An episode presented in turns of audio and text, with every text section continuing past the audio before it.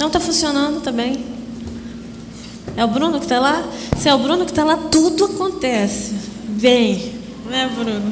O Bruno é tudo de bom. Aliás, essa igreja é tudo de bom, viu? Esses músicos aí, olha, vou levar vocês para o Rio na bagagem. Agora, se eu fizer isso, eu vou arrumar muitos inimigos aqui, né? Então, eu não quero arrumar inimigo. Olha só, eu, a Nelma falou um monte de coisa a meu respeito, né? É, mas eu vim aqui por causa da música. Engraçado. Tem uma, uma, um texto no boletim de vocês que é sobre música. E a Nelma é danadinha, sabe, pastor? A Nelma tirou meu couro, pastor. Que isso? Ela falou, vou para Brasília, Estela, vamos, vamos tocar tudo. Chega aqui, ela me dá trabalho demais, sabe? Aí ela me mandou um e-mail e falou assim, Estela, aproveita que você vai estar lá e escreve uma pastoral para o boletim. Eu falei, mas até isso, Nelma, francamente, pianista, regente, escritora, assim vai ser difícil. Mas sabe que quando ela me pediu esse texto, Estava difícil, eu estava vivendo um momento difícil aqueles dias. Bem difícil. Eu falei, eu não tenho nada para dizer. não tinha absolutamente nada para dizer. E aí eu falei, o que, que eu vou escrever para aquele povo que eu nunca vi, que nunca me viu, não sabe quem eu sou? O que, que eu vou dizer? É um domingo musical, porque o Querigma vai estar fazendo aniversário. E eu estava no computador trabalhando, e eu costumo trabalhar assim, ouvindo música, né? Meu trabalho é música, mas às vezes estou corrigindo prova e tudo, que eu dou aula. E eu, eu botei uma música do pastor Kirk Franklin, né? Que é o título dessa, desse texto, His eyes is on the sparrow, and I know he watches me. E eu não gosto nem de traduzir, porque eu, eu, essa frase no inglês tem uma música tão bonita, né? E a música diz: é, Os seus olhos estão sobre o pardal. E eu sei, ele está olhando para mim também, ele presta atenção em mim. Se você quiser diminuir, Bruno, um pouquinho, você pode, que aí não fica esse incômodo dessa, desse, dessa sobrinha, né? O pessoal fica confortável. Aí eu me afasto, me aproximo. E aí, eu pensei assim: bom, se ele cuida do pardal, né? Eu estou aqui tão preocupada. E a Bíblia diz que ele olha os lírios do campo, olhar os lírios do campo, eles não semeiam, não cegam, ou seja, não trabalham, não fazem nada para ninguém, a não ser desabrochar, e eu cuido deles. Então, te aquieta, te aquieta que a coisa vai resolver. Eu estou por aqui. Aí eu ouvi a música cinco vezes, Nelma.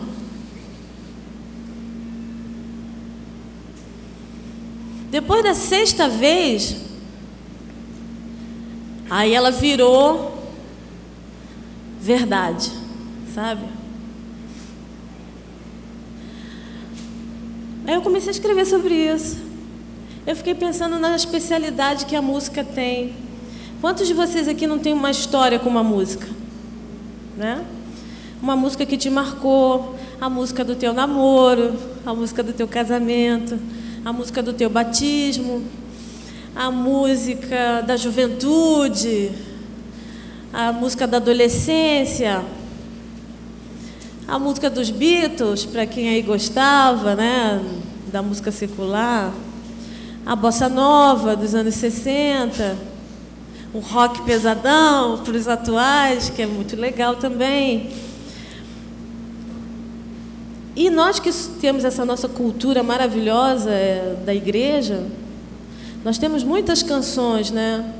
Que marcaram momentos felizes, momentos cruciais. Eu tenho várias, porque eu fui criada numa igreja que só cantava cantor cristão. Vocês conhecem cantor cristão ainda? é um livrinho de capa preta, sabe? Ele tem uma capinha preta e tem uma letrinha dourada escrito cantor cristão. Todas as músicas são do século XIX.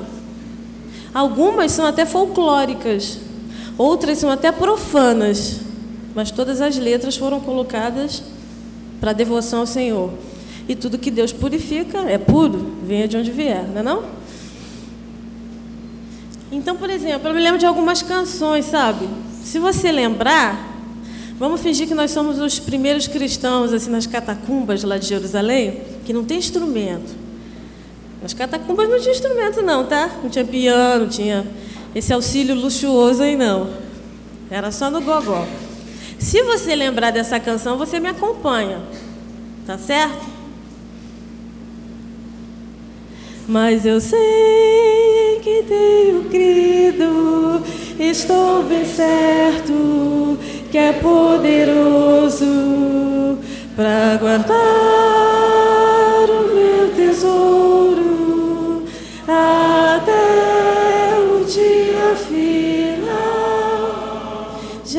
Gente, que coral lindo! Vocês são um grande cor, hein? Vocês estão bem na fita. Agora outra, uma música que me marcou também. Vou beber água, que essa terra é muito seca. O Rio, né, o Rio de Janeiro, ele continua lindo. Mas ele fica entre a Floresta da Tijuca e o mar, então é um lugar úmido demais. A minha rinite aqui melhorou, mas a minha boca vive seca. Se não fosse o Herômetro trazer essa água, pobrezinha. Vamos ver essa aqui. Ah, vai lá.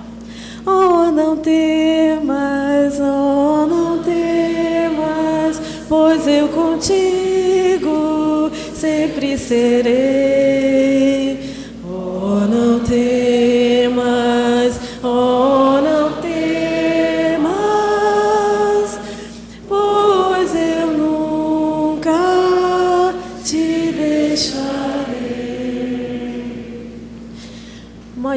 Estou ouvindo baixo, tenor, contralto. Que, o que é isso? Meu pai do céu. Tem muito tempo que eu não vejo isso. Vamos outra. Pastor? Tá feliz, né? tá orgulhosão, pastor. Pode ficar. O senhor tá bem, hein? Vou te falar. Vou chegar no Rio contando um monte de história. Essa aqui, eu estou pegando os pedacinhos, tá? Vamos lá. Crer e observar tudo quanto ordenar, o fiel obedece ao que Cristo manda. Nossa, esse hino em Fá maior eu puxei em si. Você tem noção do tombo? É porque eu sou, a minha voz é mais grave para ficar mais confortável. Hum. Ah, essa vocês não vão saber não. Essa vai ser um desafio. Sim, Deus é por nós,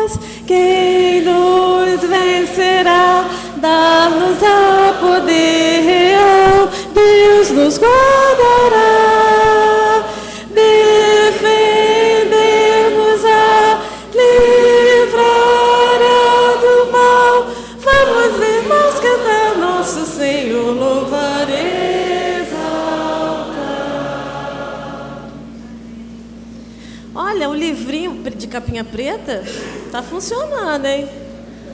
Eu não sei se o pessoal aí, a garotada de 20 para baixo, está acompanhando o negócio.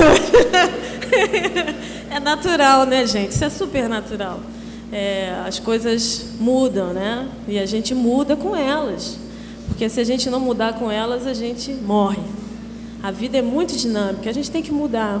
Mas a gente precisa preservar alguns valores também, né? Porque isso faz parte da nossa história afetiva. Eu tenho certeza que o que faz vocês lembrarem dessas músicas não é o aprendizado musical delas, as notas que você, mas é a relação afetiva que você tem com elas. E quando eu falo afeto, a gente confunde muito afeto com carinho. Afeto, a teoria dos afetos, afeto é aquilo que te afeta, que te pega. Então, se você não tiver uma relação de afeto com o teu aluno, se a tua matéria não afetar o teu aluno, esquece. Na sétima série eu odiava matemática e na oitava eu amava. Vai entender isso? É o professor. Ele te afeta. A relação dos afetos na pedagogia é isso. É aquilo que te afeta. Ai, aí te pega. E eu tenho certeza que essa relação com as músicas, tem muita gente que está cantando e está rindo. Porque, olha, o seu continente emocional está abrindo mil portas aí, e seus afetos todos estão aí em ebulição. Eu, eu vou chegar em algum lugar, tá? E agora vem outro. No céu, na terra, que maravilhas vai operando o poder do Senhor, mas seu amor aos homens perdidos das maravilhas é sempre a maior. E que letras, né? Poesia, né? Das maravilhas é sempre a maior. A gente devia instituir o dia no mês do cantor cristão, né não? Uma quarta-feira por mês, lá na igreja de Ipanema, a gente tinha a noite do cantor cristão. Infelizmente era uma noite por ano. Aí a gente ia num é, mas a gente cantava todo domingo. Mas nessa noite do sábado, a gente montava todos os instrumentos e não tinha programação não. Você botava o teu hino num papelzinho, jogava numa urna e vamos lá, era maratona do cantor cristão. E às vezes era uma estrofe só. E às vezes o templo tinha 500 pessoas. E teve uma noite que a gente cantou 120 hinos. E fica todo mundo feliz. Né? Ai, que maravilha. Exultai, exultai, vinde todos louvar a Jesus Salvador, a Jesus Redentor.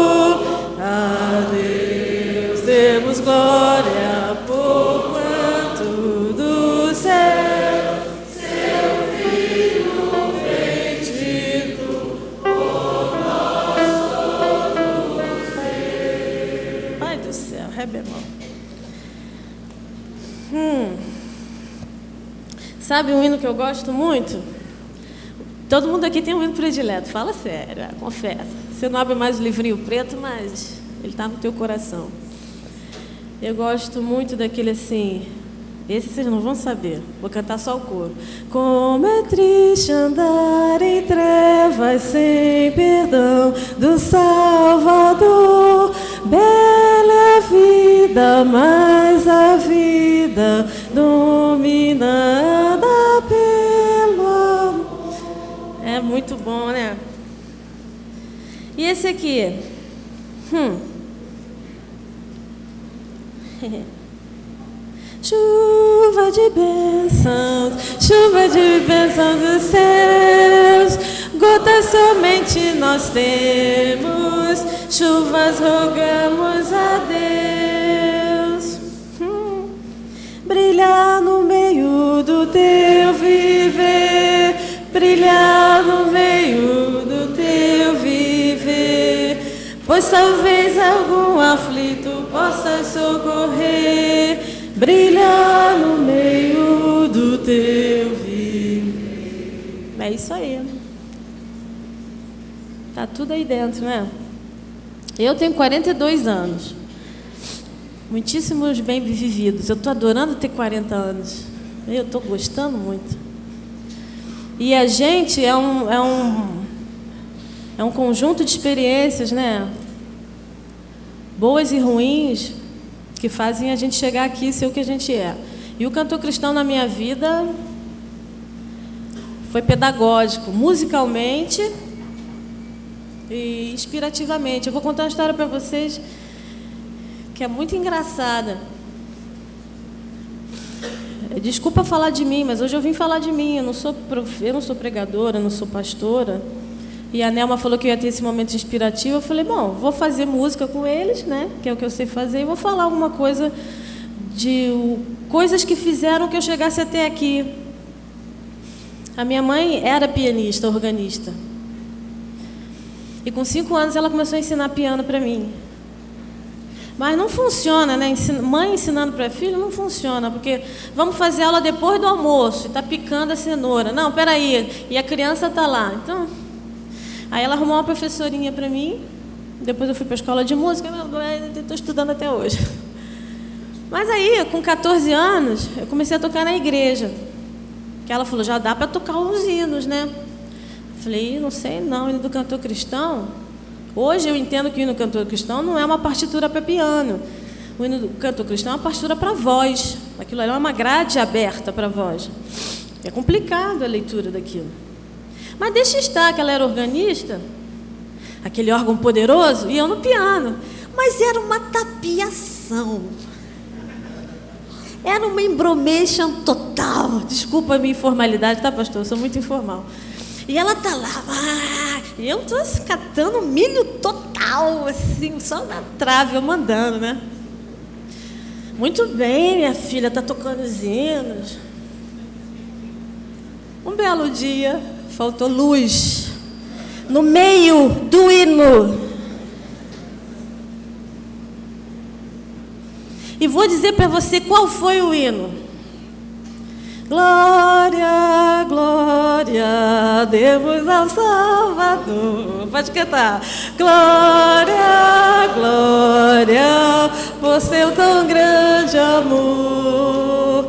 Glória, glória, temos a paz com Deus. Agora respira. Glória, glória. Vamos cantar Quem é músico vai entender o meu drama. Né, Heron?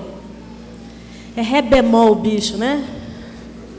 É ré bemol. E, e geralmente no canto cristão, que é só para voz, esse tem um acompanhamentozinho para piano. Tum, tá, tá, tum, tá, tá, tá. Foi o maior vexame da minha vida. E a minha mãe de lá olhando, e a igreja cheia. Meu pai era vice-moderador da igreja, a igreja estava sem pastor, então ele era o pastor em questão.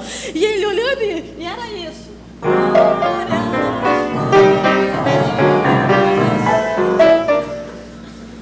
Não, isso é uma variação livre, contemporânea do.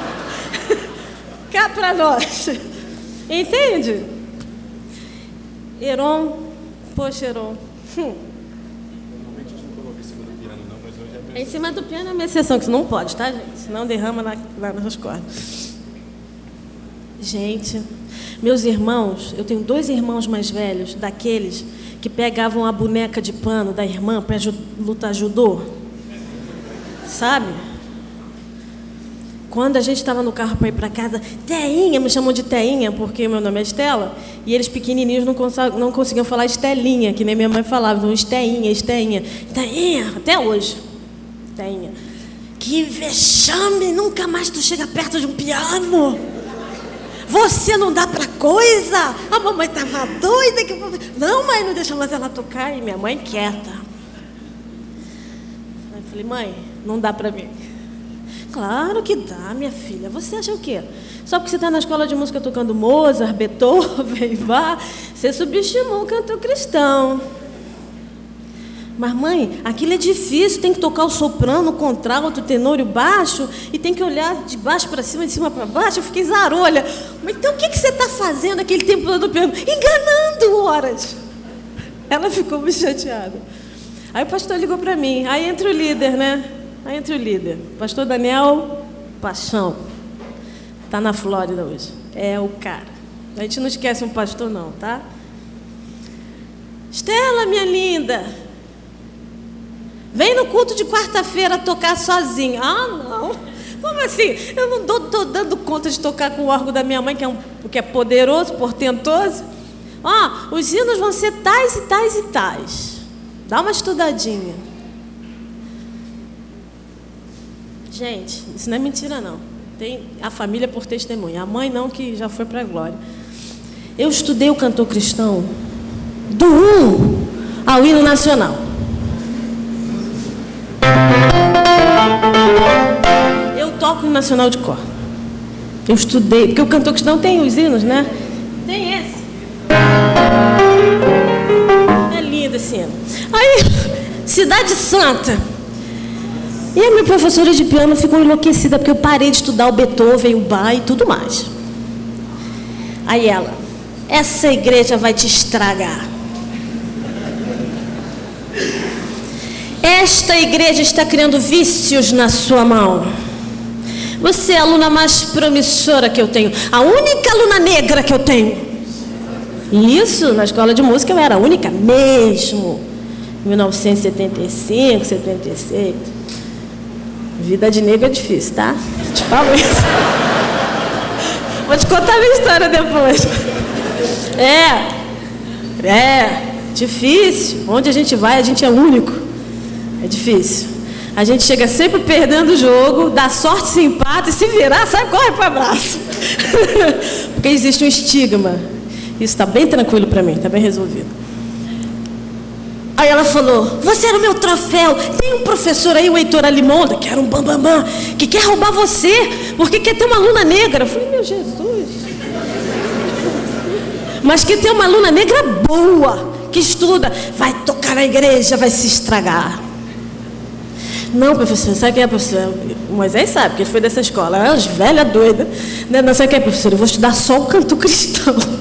Que eu não posso passar vergonha. Depois eu volto pro bar. Vou te reprovar, sua macaca. E me chamaram de macaca. Ainda bem que não tinha processo, né? Por preconceito racial nessa época. Senão...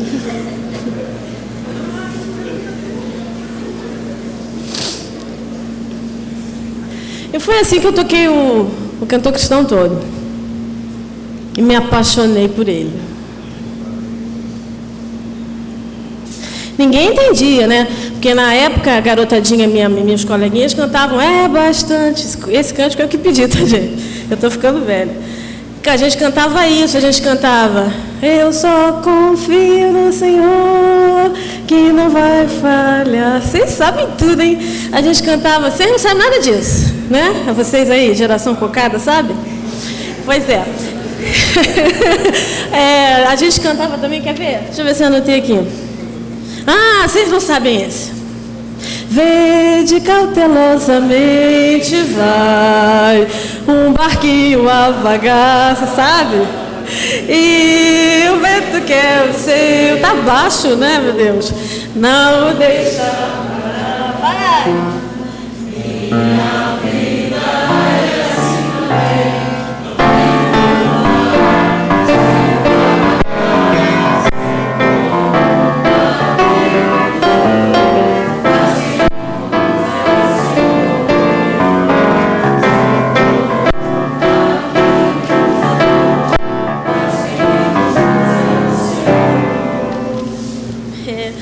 Então, a garotada do meu tempo cantava essas coisas, não o hino. O hino já estava ficando meio para as gerações mais adultas, né? Então, assim que foi a minha grande entrada na música da igreja, um fiasco. Agora os meus fiascos vão ser disfarçar, tá, Nelma? Não continuo fazendo as coisinhas, mas depois que você adquire uma certa malandragem, você antecipa o erro, na verdade, né? O bom músico não é aquele que não erra, é aquele que antecipa o erro. Uh, aí inventa outra coisa. Aí... Agora, como é que isso tudo começou? E é essa história que eu vim contar. Isso tudo começou numa fazenda de Minas Gerais, perto ali de Carangola. Não sei quem conhece, né?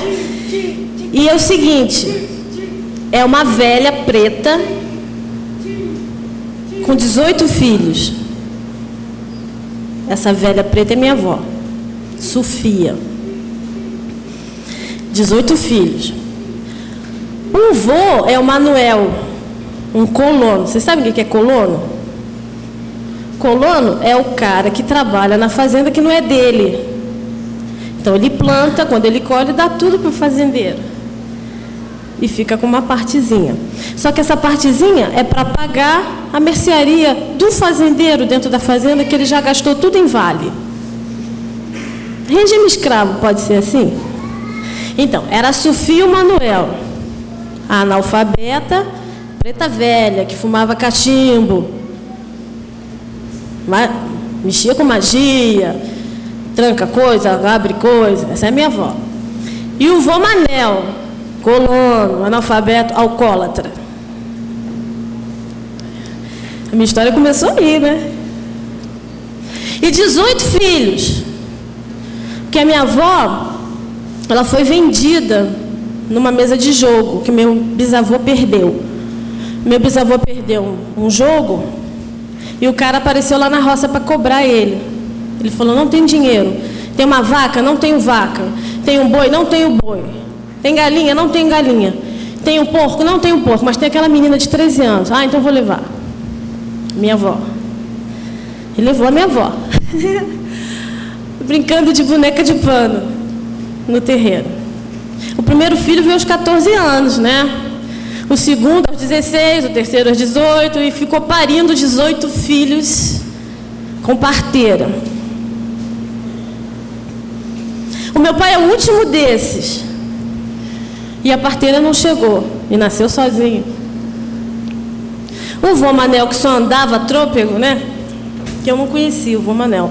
Mas é uma figura que eu reverencio, apesar da história torta, literalmente torta, dele. O vô Manel foi no meio da tempestade buscar a parteira.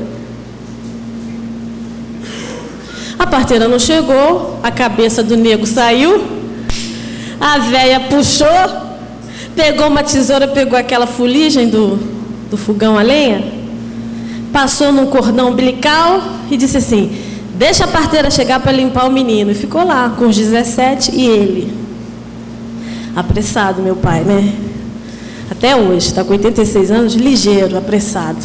Minha mãe já foi 17 anos mais nova que ele. Cansou, ele está aí. Lépido e fogueiro. então, esses meninos, 18, eram força de trabalho na roça, né? Porque quanto mais o meu avô plantasse, ficava um pouquinho mais para a família. E meu avô e meu pai foi para a roça, com 13 anos, plantar taioba, colher taioba. Quem conhece taioba? É bom, uma verdura ótima, difícil de achar fresquinha, né? E aí tinha um dia da semana que o pai tinha que ir na cidade vender a taioba. Então eles pegavam um cabo de vassoura, penduravam a taioba, ele e o irmão mais velho iam para a cidade. Aí minha avó falava: Menino, vende a taioba, o que sobrar, vai no bairro pobre e dá para os pobres.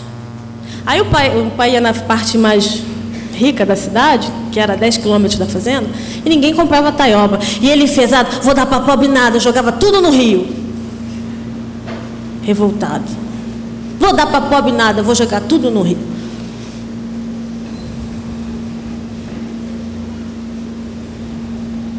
Olha, contando essa história para você, é difícil imaginar como é que eu estou aqui, né? Por isso que eu falo, milagre Está acontecendo agora.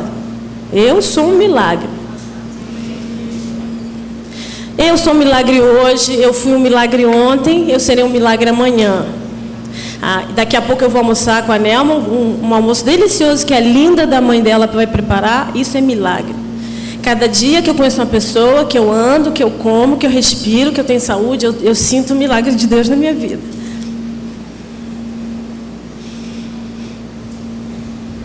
Mas aí passou o mascate na fazenda, sabe, pastor? Sabe o que é mascate? Aqueles caras que andavam com aquele malão, vendendo tudo quanto é coisa, né? E o mascate chegou lá na casa da avó e falou assim: Ê, véia, o mascate tem fome. Tem um frango aí não? Ih, a única coisa que eu tenho é mandioca, que eu vou cozinhar com um pouquinho de fubá para dar para os meninos quando eles vierem da roça. Ih, velho, tô com muita fome, tô com muita fome. Não tem ovo aí não? Ih, ovo, artigo de luxo. Se eu tiver um ovo, eu tenho que ter 20. São 18 filhos, eu e um homem, não tem ovo. Ah, velho, arruma uma coisa para eu comer. Aí minha avó foi lá no, no, terreiro e tinha um franguinho, um frangotezinho. Falei, olha, só tem um frangote aqui que não está criado ainda. Eu vou, te, eu vou te dar porque não vai servir para mim, é uma família muito grande. Eu vou fazer mesmo uma sopa de fubá com um pouquinho de mandioca. E leva o frango. Aí o mascate falou assim, mas véia, vamos trocar. Aí abriu o baú. Tinha de tudo, pente, colher, faca, canivete, bebê. E tinha uma Bíblia. Ó, véia, coisa mais preciosa que eu tenho é essa Bíblia. Uma Bíblia de capa preta com letra dourada. Ih, mascate, eu não leio. Para que, que eu vou ter um livro em casa? Ah, mas é a coisa mais cara que eu tenho. Eu estou com tanta fome, você vai me dar o frango, eu quero que você fique com a Bíblia. E a avó, velha preta de cachimbo, benzedeira, pegou a Bíblia. A coisa mais esquisita, Moisés, é que ela aprendeu a ler na Bíblia. Esquisito, né? Muito estranho. Eu, na minha, no meu ceticismo, fico pensando, não, ela devia ter um início de cartilha, né? Beabá, CAK, não é possível. Não é possível, pastor. É? É, eu sei. O Deus dos impossíveis, né? Então a garotada voltava da, da lida, ela ficava com uma luzinha de lamparina, não tinha energia elétrica.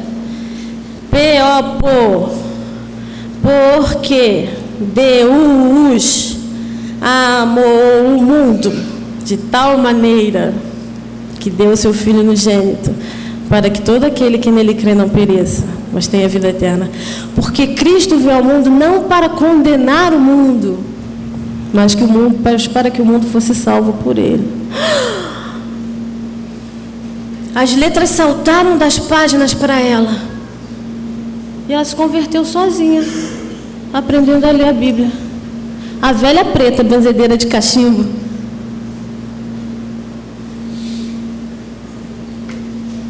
Por isso que eu vou tocar essa música. Você vai pensando nisso que a história vai terminar. Essa música são dois hinos que eu gosto muito. Um deles fala assim: Tu, Jesus, vieste me salvar. Tu, Jesus. E o outro é: Morri, morri na cruz por ti. Ali, naquela hora que aquela velha trocou a Bíblia pelo frango, a minha história mudou.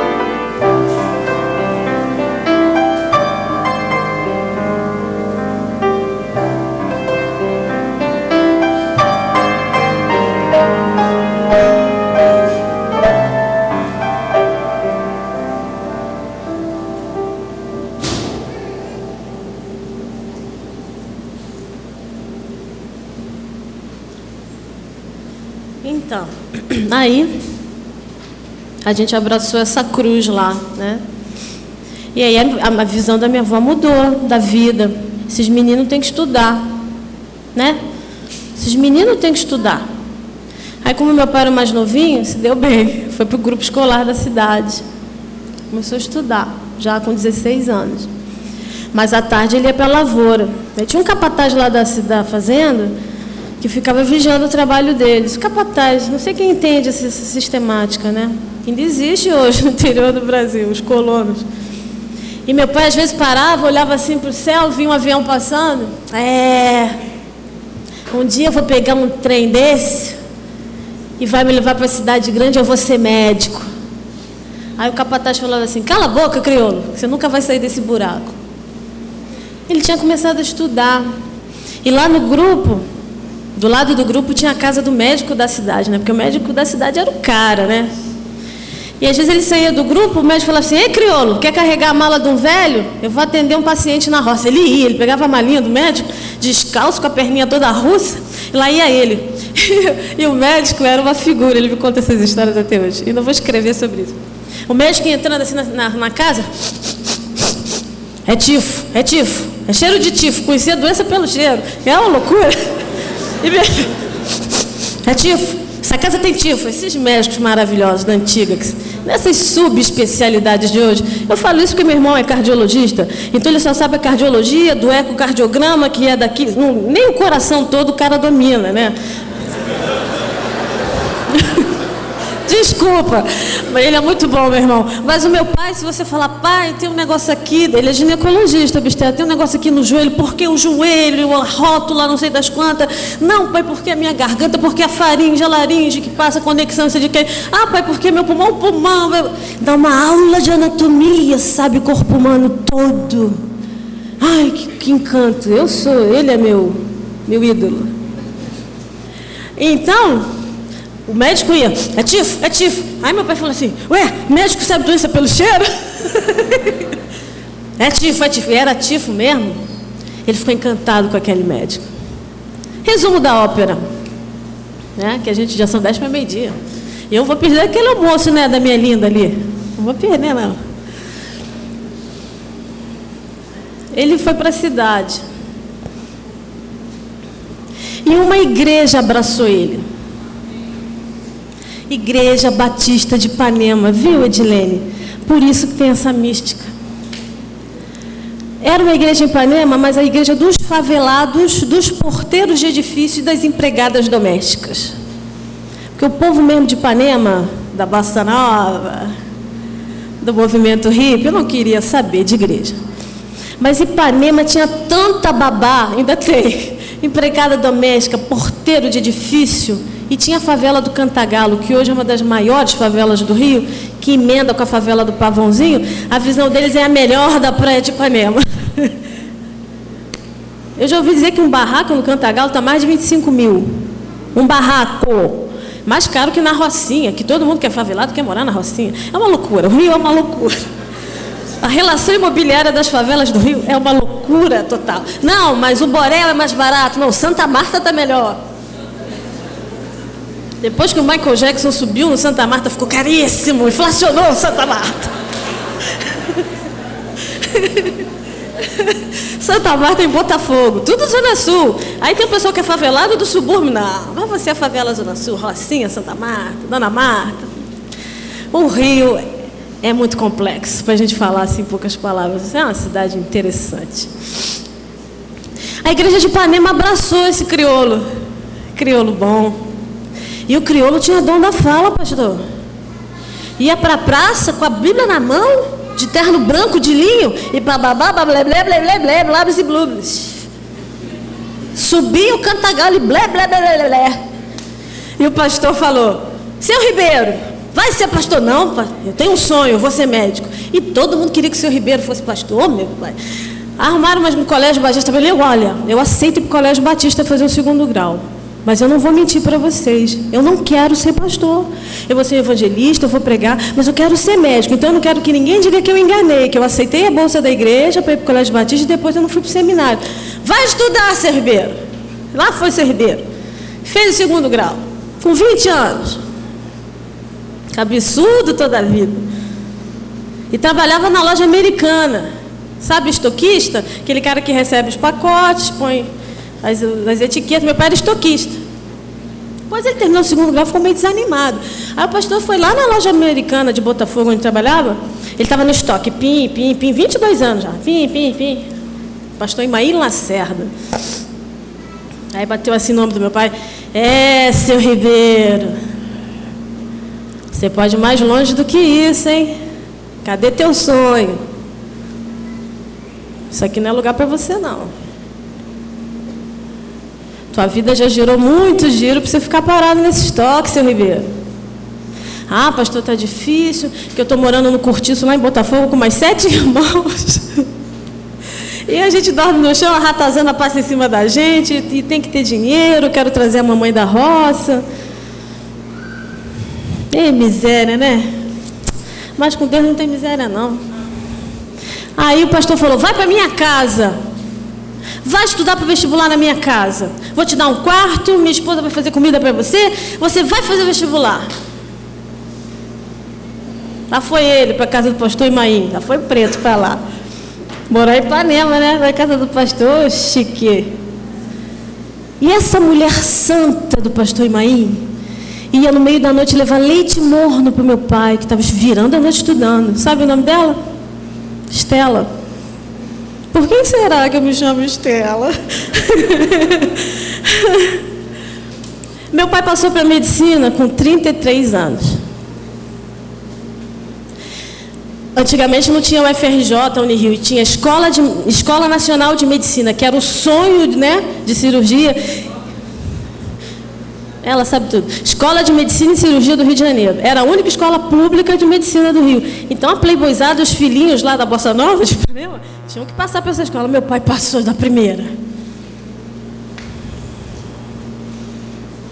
E aí foi, se formou com 40 anos, se casou com 41 teve três filhos. Não foi fácil, porque quando a gente nasceu ele ainda era residente. Deu escola para todo mundo. Deu música, que aí casou com uma pianista que também veio da roça, professorinha, uma loucura. Tudo, tudo para dar errado. Viveram para gente. Investiram nos filhos. Enquanto alguns colegas de medicina estavam comprando casa em Teresópolis, casa na praia, não, vou dar estudo para as crianças. Aí depois ele comprou uma casa de saúde, vai vir um para a Europa, Oscar, não, vou comprar uma casa para cada filho, nem que seja um apartamentinho de um quarto. E eu estou na dívida, Moisés, porque a gente parte de um outro patamar. Então, eu olho a história do meu pai, estou devendo muito, gente, não vou pagar nem nessa vida. Estou fazendo muito pouco, entendeu? Que coisa doida isso. Parece que a dificuldade empurra as pessoas. Né? É o motor. O meu pai, o motor dele é a dificuldade. A mãe morreu, eu pensei, bom, agora vai. Deprimiu o bicho. Fiquei preocupada. Deprimiu legal. Desarrumou a família. Ela era quietinha, a Cláudia sabe, mansinha.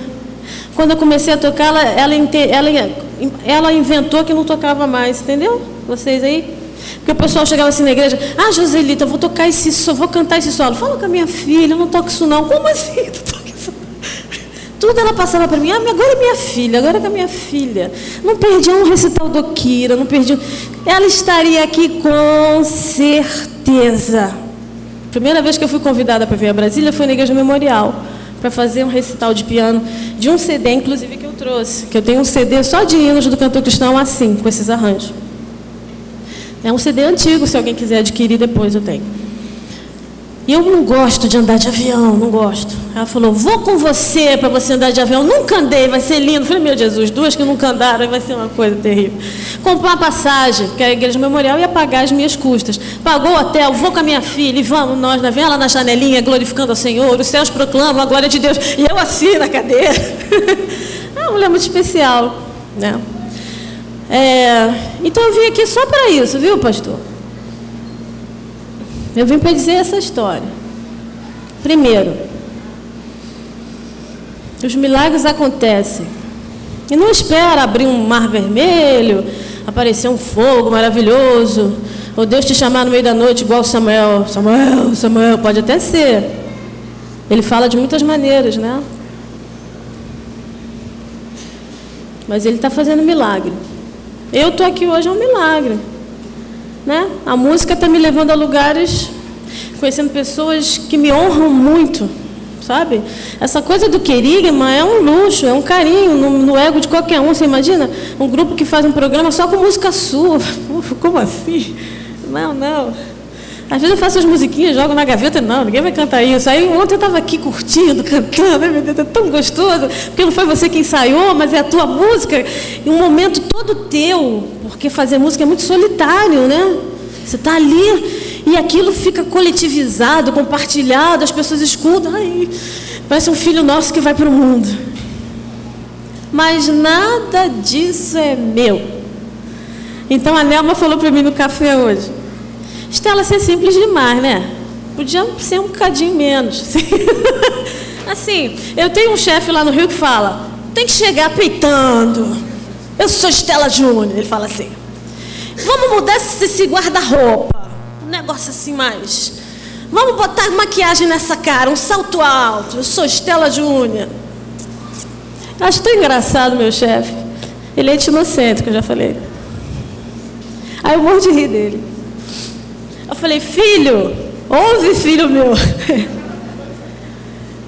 Não tenho nada. Nasci de gente pobre, preta. Nasci pelada e vou morrer pelada. Não posso levar nem a roupa. Nada que eu tiver de dinheiro vai comigo. Agora, a música, ele caprichou, né? Que ele dá para quem quer. Aí isso eu agradeço todo dia. Poder tocar piano, ai meu Deus, poder compor, poder ter uma ideia, ai, chegar no piano tem uma ideia, uma frase musical que vem, você transforma aquela frase em canção. Ah, isso eu agradeço todo dia, mas não é meu também não.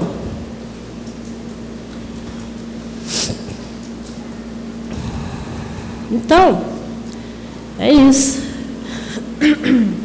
Agarra teu milagre. Agarra teu milagre. Ele está acontecendo aí do teu lado. Todo dia. E Deus está dando presente toda hora. Toda hora. Eu sou difícil, viu, pastor? Eu sou uma filha difícil, assim. É, a minha fé é aprovada todo dia. E quando me vem uma dificuldade nova, eu desanimo. Eu esqueço. Por isso que a gente tem memória, para a gente lembrar das maravilhas do Senhor. É por isso que a gente lê a Bíblia, gente. É por isso que a gente canta cantor cristão, poxa vida. Porque a gente lembra das coisas que Deus já fez. E aí a gente se reforça e fala: se Ele fez, vai fazer de novo que ele honra o nome dele. Né? Então se agarra nesse Deus. Não é o Deus da igreja, não. Não é o Deus do pastor, não. Não é o Deus do Moisés, é o seu. Descobre a experiência visceral com Deus.